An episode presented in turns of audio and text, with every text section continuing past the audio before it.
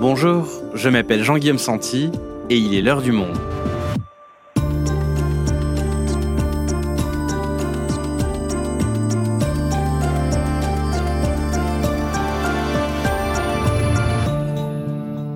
Aujourd'hui, la sidération après l'attaque massive lancée par le Hamas dans le sud d'Israël et le début de l'escalade. En quelques heures, samedi 7 octobre, l'organisation palestinienne a mené l'opération la plus meurtrière depuis la naissance de l'État juif en 1948.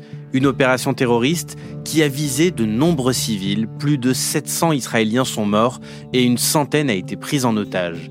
L'État hébreu a déjà commencé à répliquer par des frappes sur Gaza, où l'on compte déjà plus de 560 morts côté palestinien, un bilan qui risque de s'alourdir dans les prochaines heures. Alors, que s'est-il passé? Pourquoi les services de renseignement israéliens n'ont-ils rien vu venir? Et quelles conséquences sur l'équilibre déjà précaire de la région? Je reçois aujourd'hui dans cet épisode mon collègue Benjamin Barthes, journaliste spécialiste du Moyen-Orient, pour répondre à toutes ces questions. Attaque du Hamas contre Israël, un séisme pour la région.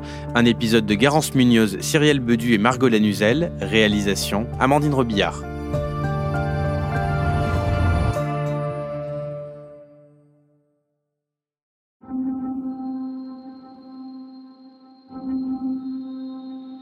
Samedi 7 octobre, le soleil se lève. Le calme règne dans les villes israéliennes qui bordent la bande de Gaza, au lendemain de la célébration de la fête juive de Sukkot. Soudain, les sirènes d'alerte hurlent.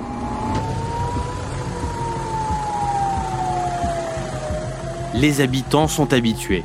Des roquettes sont régulièrement envoyées depuis l'enclave palestinienne, mais cette fois-ci, la situation est différente. D'abord, une première salve de projectiles tombe sur de nombreuses villes d'Israël, plus de 5000 d'après les assaillants, le mouvement islamiste Hamas.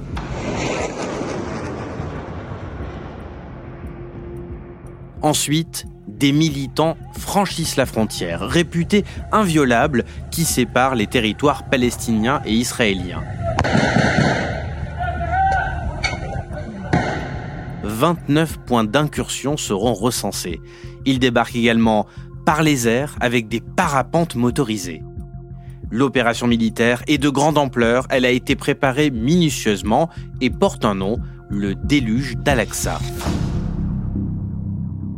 Après avoir franchi la frontière, les brigades islamistes se retrouvent en territoire israélien. En pick-up, armées de Kalachnikov, elles attaquent des bases militaires dont le checkpoint d'Erez, l'un des symboles du blocus israélien de l'enclave.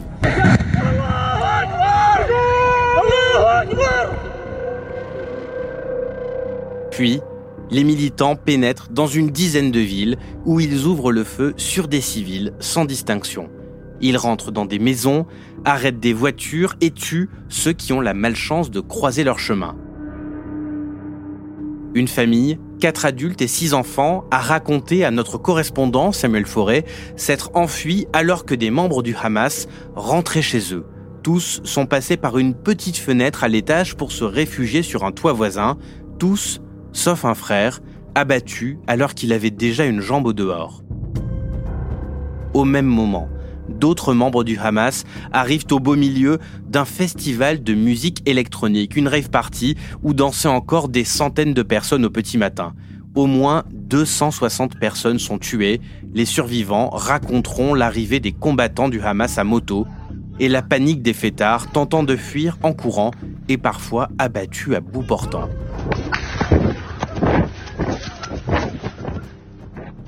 Les images de ces attaques sont terribles et elles circulent vite sur les réseaux sociaux. On y voit des Israéliens terrifiés et les cadavres qui jonchent le sol des rues. Après avoir semé la terreur, une partie des assaillants retourne dans la bande de Gaza. Ils ont pris des otages par dizaines, des civils et des militaires, et disposent donc désormais d'un moyen de pression redoutable sur Israël. Car l'État hébreu démarre sa réplique. L'armée israélienne reprend progressivement les zones envahies par le Hamas et lance des bombardements sur la bande de Gaza.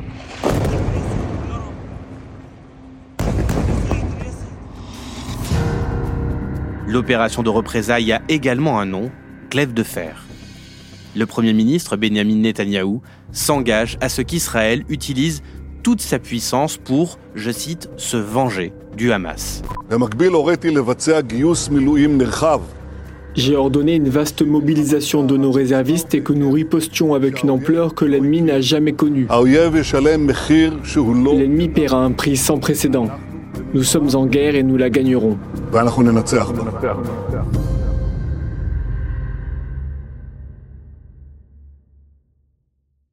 Benjamin vient de décrire euh, l'ampleur et la violence de cette attaque du, Hamas, une attaque menée par la terre, par la mer et même euh, par les airs via des parapentes motorisés, des civils tués, pris en otage tandis que les roquettes pleuvaient sur le reste d'Israël.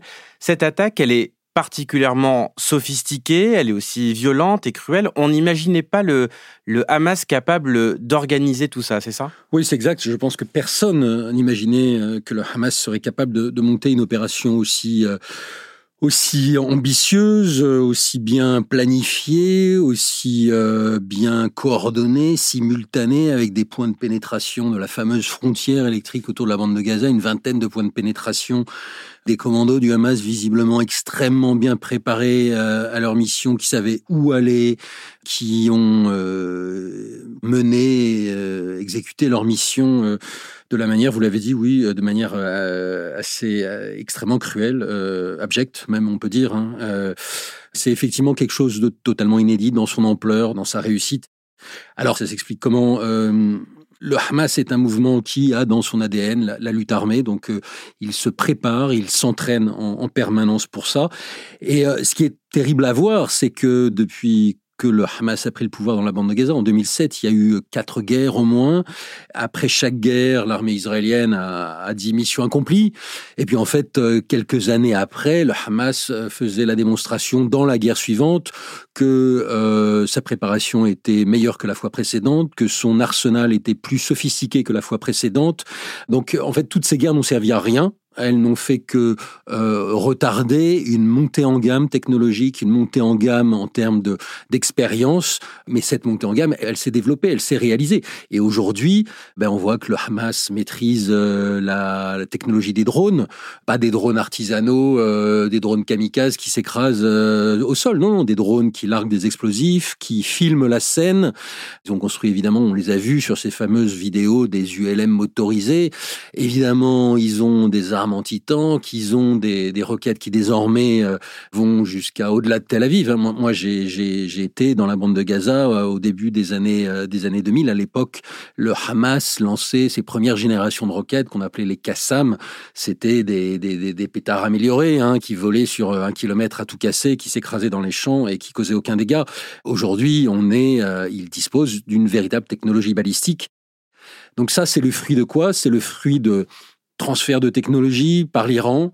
C'est le fruit de transfert d'armes aussi. À une époque, je pense plus que ce soit le cas aujourd'hui, mais à une époque, il y avait les fameux tunnels sous la ville de Rafah, à la frontière entre l'Égypte et la bande de Gaza, et des armes à une époque passaient par là, des armes envoyées par l'Iran, qui passaient par le Soudan, la mer Rouge et qui arrivaient jusqu'à Gaza.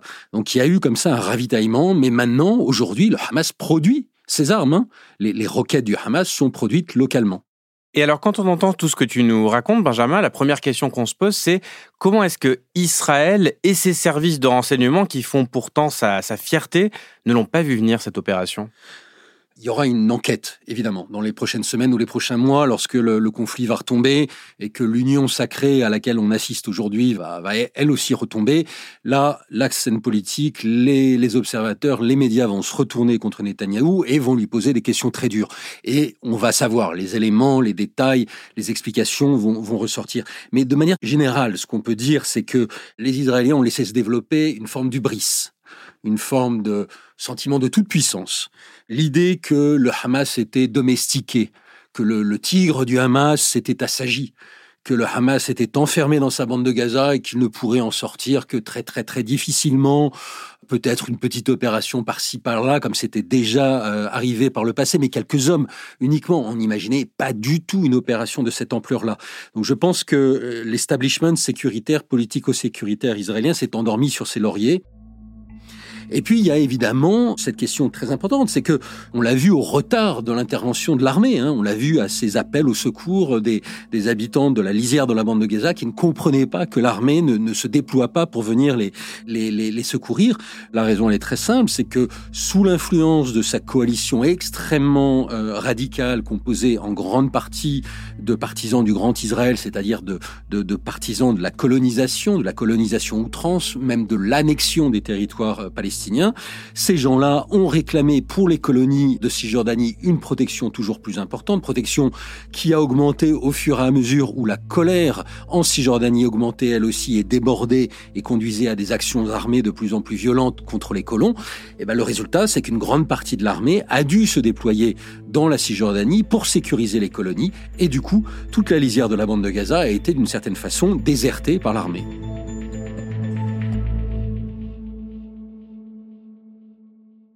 Et alors Benjamin, on a évoqué au début de ce podcast les dizaines d'otages israéliens, militaires et civils pris par le Hamas. Euh, des vidéos que beaucoup d'Israéliens ont vues euh, circulent aujourd'hui sur les réseaux sociaux. Elles sont très violentes. Est-ce qu'on peut dire que la, société israélienne est, est traumatisée et que cela va jouer dans la riposte du gouvernement? Je pense que oui, on peut avoir effectivement euh, cette crainte-là pour deux raisons. Euh, D'un côté, il y a l'humiliation de l'armée et puis l'humiliation euh, de ce Premier ministre, hein, Benjamin Netanyahou, qui va chercher d'une certaine manière à, rétablir euh, la capacité de dissuasion de l'armée. Et pour la rétablir après un choc pareil, il va falloir asséner en retour un contre-choc à la mesure du revers qui a été infligé à l'armée israélienne par les militants du Hamas. De l'autre côté, c'est qu'il y a un choc dans l'opinion publique, il y a un traumatisme dans l'opinion publique qui est énorme.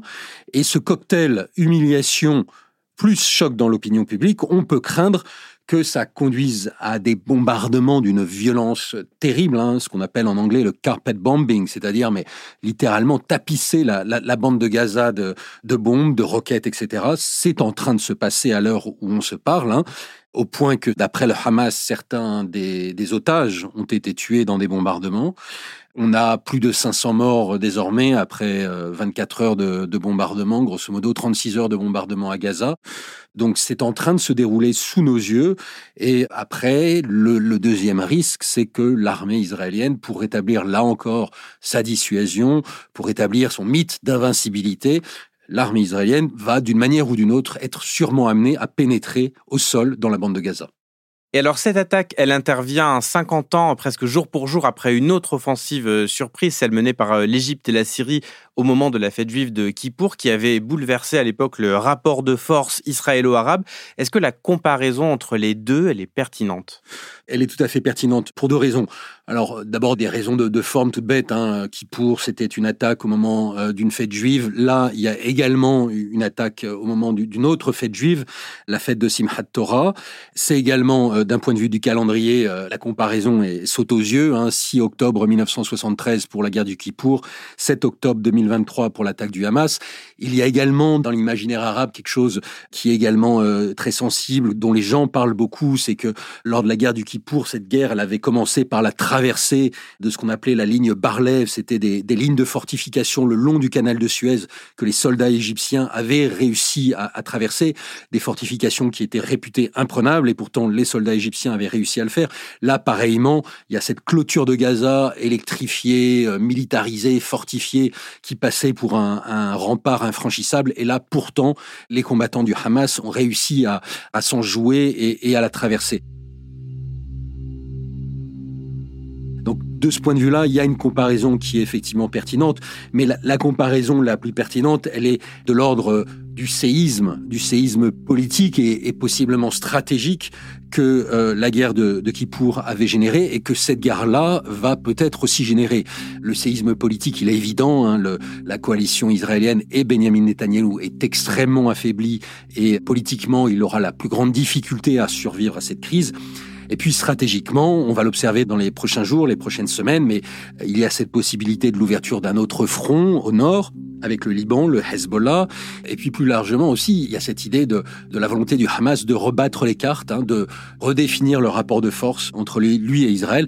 C'est quelque chose qui est évidemment très risqué de la part du Hamas, mais euh, en tout cas, le Hamas est déterminé à renverser la table. On verra dans les prochaines semaines si ce pari euh, extrêmement risqué, si le Hamas est en mesure, d'une manière ou d'une autre, de le remplir. Et la comparaison s'arrête au fait que lors de la première guerre du Kippour, c'était aussi des soldats qui étaient visés et non des civils. Oui, effectivement, bien sûr.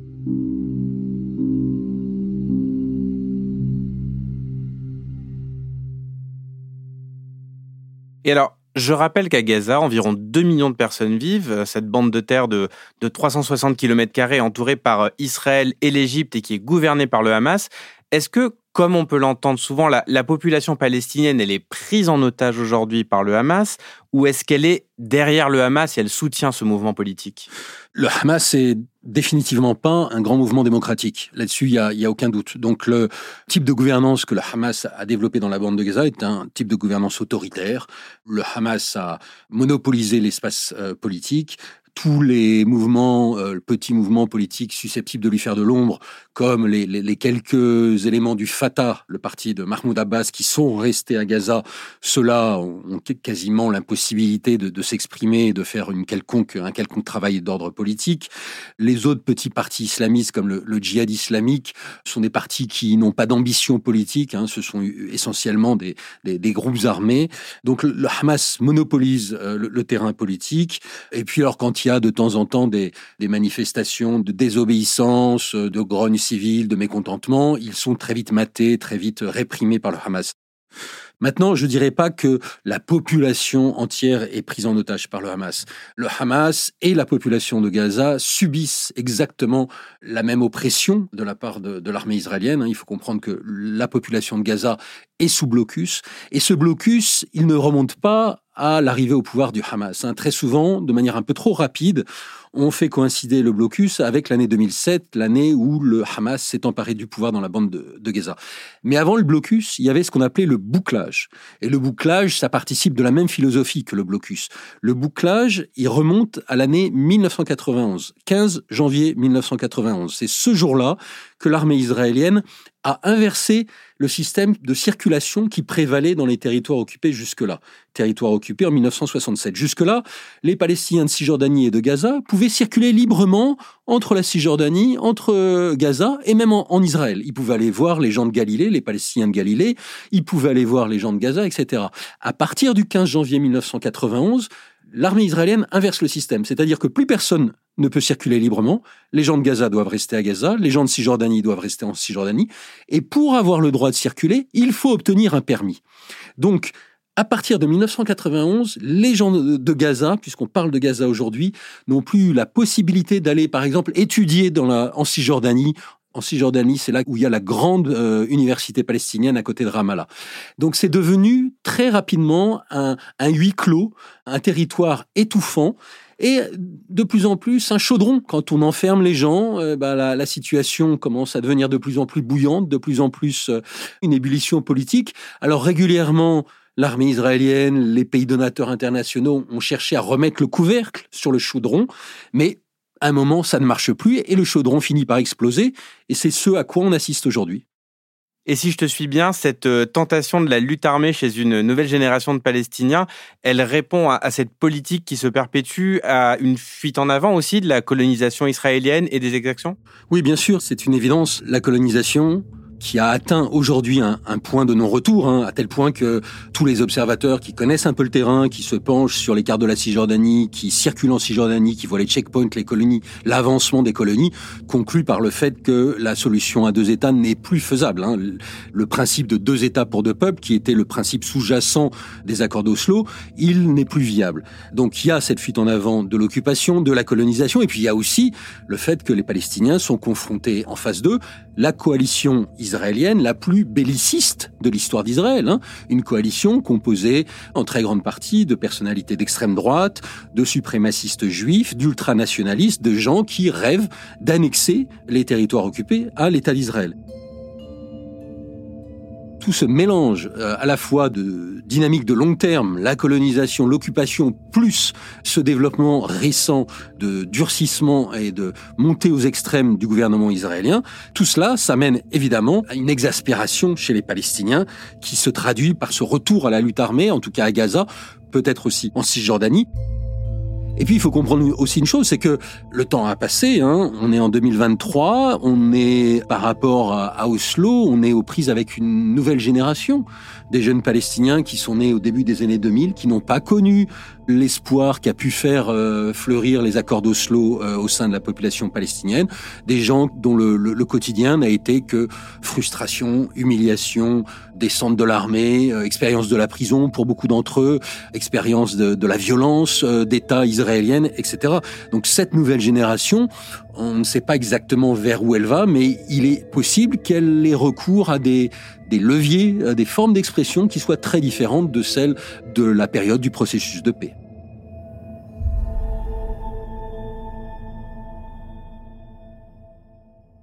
Dernière question, Benjamin. Au-delà de l'escalade militaire qui se joue actuellement entre Israël et la bande de Gaza, quelles pourraient être les, répercussions de cette attaque dans le reste de la région? Qui connaissait en parallèle un processus de, normalisation israélo-arabe depuis euh, l'été 2020 toute cette région, elle va être euh, soumise à, à, très fortes tensions parce que les régimes arabes, en tout cas certains d'entre eux, les Émirats arabes unis, le Bahreïn, le Maroc, et puis euh, possiblement l'Arabie saoudite qui euh, s'est lancée ces derniers mois dans des, tractations euh, avec Israël. Tous ces pays sont dans un processus de rapprochement plus ou moins abouti avec Israël. Le problème, c'est que les opinions arabes ne sont pas du tout engagées dans le même processus. Il y a, une dichotomie absolue, un découplage entre euh, les calculs politiques que font certains régimes arabes et puis leur opinion publique qui est très majoritairement acquis à la cause palestinienne. On le voit très très régulièrement dans les dans les sondages qui sont faits. C'est de l'ordre de 80% grosso modo dans dans tous les pays arabes. Donc euh, autrement dit, ces pays qui ont normalisé ou qui avaient l'intention de normaliser avec Israël vont se retrouver en porte-à-faux avec leur opinion publique. Et il sera très intéressant de, de voir, d'observer comment ils vont se positionner le plus long durera la crise, le plus difficile ce sera pour ces pays de maintenir euh, ces accords avec Israël et de ne pas être obligés de donner quelques gages à leur opinion publique. Merci Benjamin. Avec plaisir Jean-Guillaume.